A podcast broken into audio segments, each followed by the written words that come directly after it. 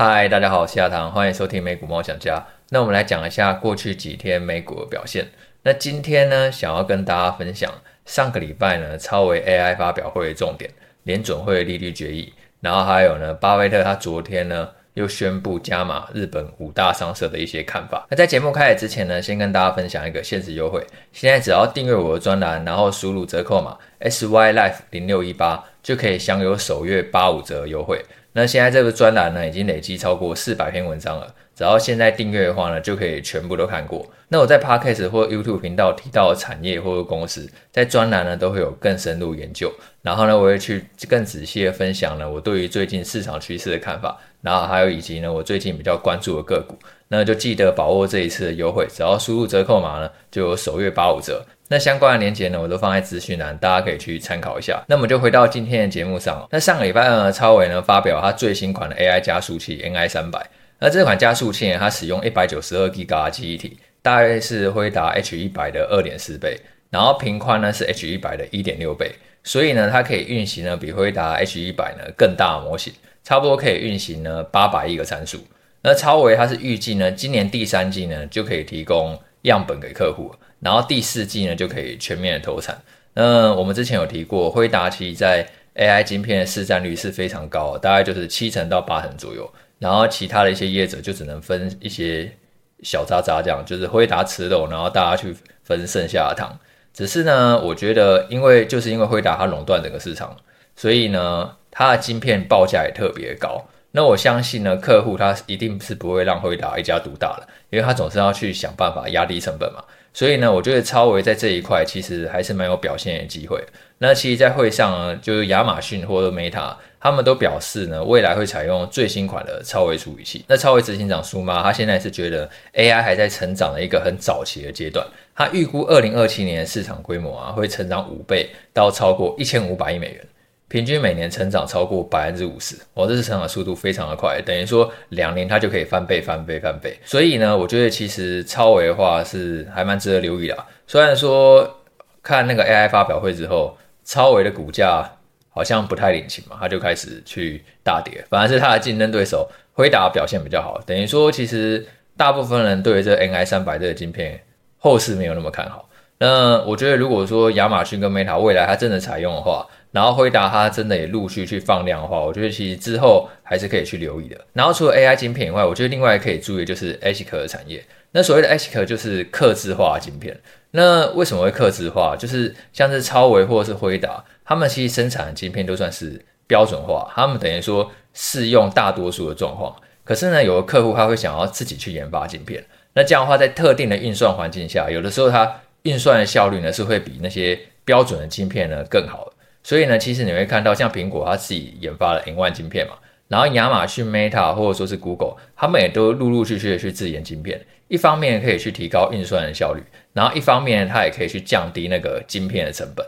那其实根据 TrendForce 研究，现在其实辉达它绘图的处理器就 GPU 的部分呢，它大概占据 AI 伺服器大概七成的市场，那剩下两成就是 ASIC 晶片的市场。那为了去提升资料中心处理的速度，这 ASIC 晶片市场未来每年其实成长的速度会非常快，一般是预估说每年至少会成长超过百分之二十。那其实美股市场上主要专注在 ASIC 晶片研发就两家，一家是博通，另外一家是马菲欧。那其实，在我们过去的专栏文章当中呢，也都有介绍过，那大家也可以去参考一下。那这两家其实，在高端 ASIC 晶片市占率是很高的，博通就占了百分之三十五。然后马菲欧就占了百分之十五，等于说这两家就有五成的市占率啊。那我觉得像是辉达或者超伟，他们现在都在攻 AI 晶片这块嘛。可是如果说想要去降低成本的话，然后呢，在特定运算环境下提高效率，那 ASIC 晶片其实之后是很值得去大家留意的。就基本上半导体它还是走一个长期成长的趋势啊。像今年表现最好的产业，其实就是半导体的产业。如果各位还有印象的话，其实去年半导体产业是跌最深的，大家都把那个半导体当垃圾道一样，就是每一个跌幅都是超过五成，因为大家都觉得晶片库存实在太高了。只是走到今年，这个去库存真的是已经接近尾声了，下半年就非常有机会呢恢复成长。像昨天呢，我看到一个研究，就 SENI 研究，它是预估说呢，今年全球的那个。十二寸的晶圆厂设备支出呢，会衰退百分之十八，可是未来三年就会开始连续的成长。二零二四年呢会成长百分之十二，然后二零二五年成长百分之二十四，然后二零二六年呢成长百分之十七，等于说这个去库存的循环就是即将结束了啦。那我觉得不只是 IC 设计，像是辉达、超微可以收回，然后或者说是 IC 代工，台积电可以去注意，然后一些半导体的设备供应链，例如艾斯摩啊、应用材料、科林研发、科雷，我觉得都是可以去持续关注的公司啊。就是你同时去搭配股价位阶判断的话，其实我相信未来几年的话。等于半导体，它在过去一年多是去库存的循环嘛，那未来两三年又很有机会走入补库存的循环，等于说会重回一个成长轨道。那再来，我们来讲一下上个礼拜联准会公布利率决议的看法。那其实联准会在上个礼拜公布利率决议啊，是一如市场预期呢，维持利率不变，所以呢，它并没有再度升息，终于结束呢，从去年初以来不断的暴力升息。但是呢，联准会它却同时呢上修了未来利率预测。他把今年底的利率啊，从百分之五点一调升到百分之五点六，等于说他预估年底前还要再升息两码。那这部分的话，其实就是超出市场预期的。因为我们之前有讲过，原本大家都预估说六月会议很有可能就是最后一次升息了。然后一旦升息循环结束的话，那对于股票或者债券其实都是相对有利的。但是现在鲍威尔他等于是没有把话说死嘛，这个升息循环可能还没有完全结束哦。然后年底前可能还会继续升息哦。而且他还去上修了未来两年的利率预测，二零二四年的利率呢是百分之四点三，二零二五年是百分之三点一，等于说他未来两年的利率也许比之前的预测更高。那好消息是，他还是认为说二零二四年利率会比今年低啦，等于说你可能下半年会看不到降息。大家原本都期待今年下半年就可以看到降息嘛，那鲍尔是认为下半年基本上是看不到降息的，大多数委员都反而认为应该要继续升息，因为他认为呢还没有说真的非常明显的条件。可以确定说通膨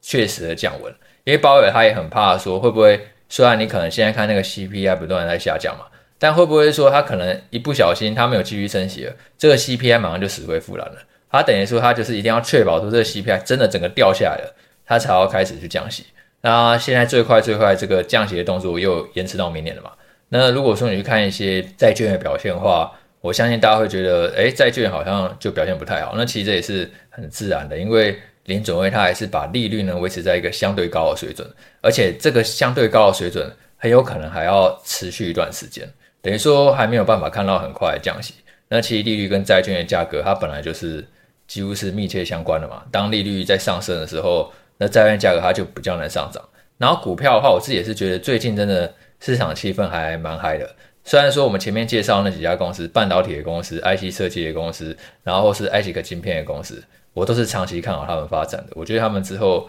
营运呢，持续向上的可能性呢，非常的高。可是呢，你也要去留意说，短线涨幅真的是有一点点太高啊。像其实每个礼拜那个 AI，它都会去统计那个美国散户呢看多，然后还有看空的比例。那上个礼拜四呢，这个美国散户啊。他看多的比例，就是说他认为未来半年会上涨的比例啊，直接从百分之二十九点一跳升到百分之四十六点二。那等于说有接近一半的散户对于未来半年的股市走势都是非常乐观的。那这也创了二零二一年十一月以来最高，然后也远远高于历史的平均值，历史平均值差不多是百分之三十七点五左右。那我觉得其实美股企业它下半年获利重回成长的机会是非常高的，而且通膨也逐渐降温了嘛。虽然说联准会它又再次调升未来利率，但利率在往上修的空间只会越来越小。我对于股市长期发展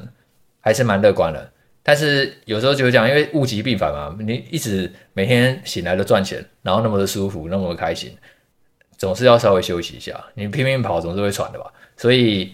我觉得股市它短线还是会有一些回调啊，就不太可能就这样一路这样往上喷。我相信机会来讲可能是比较低的。那如果真的往回调，那就记得一定要把握。再下一次上车的机会嘛，因为股市它长期发展就是向上了，然后短线真的走得太嗨的话，往往就是要休息一下。然后再，我们来讲一下巴菲特他加码日本股票的看法。那这个算是一早醒来的新闻吧？就是昨天呢，波克夏他要宣布呢，他加码日本的五大商社。那我记得我在四月的时候就跟大家分享巴菲特他加码日本股票的看法，甚至我在。四月二十一号的时候，还在 App 录了一部 VIP 的影音，跟大家讲说日本股市怎么可以去投资，然后相关 ETF 有哪些。那其实这个影音在现在 App 上也都是看得到。那为什么巴菲特他会继续加码日本五大上市？那时候我分享三个原因。第一个就是他觉得这日本五大上市的业务呢是非常多元，它横跨各行各业，从食品、能源、纺织，然后或者说是零售，就各个领域几乎都有布局，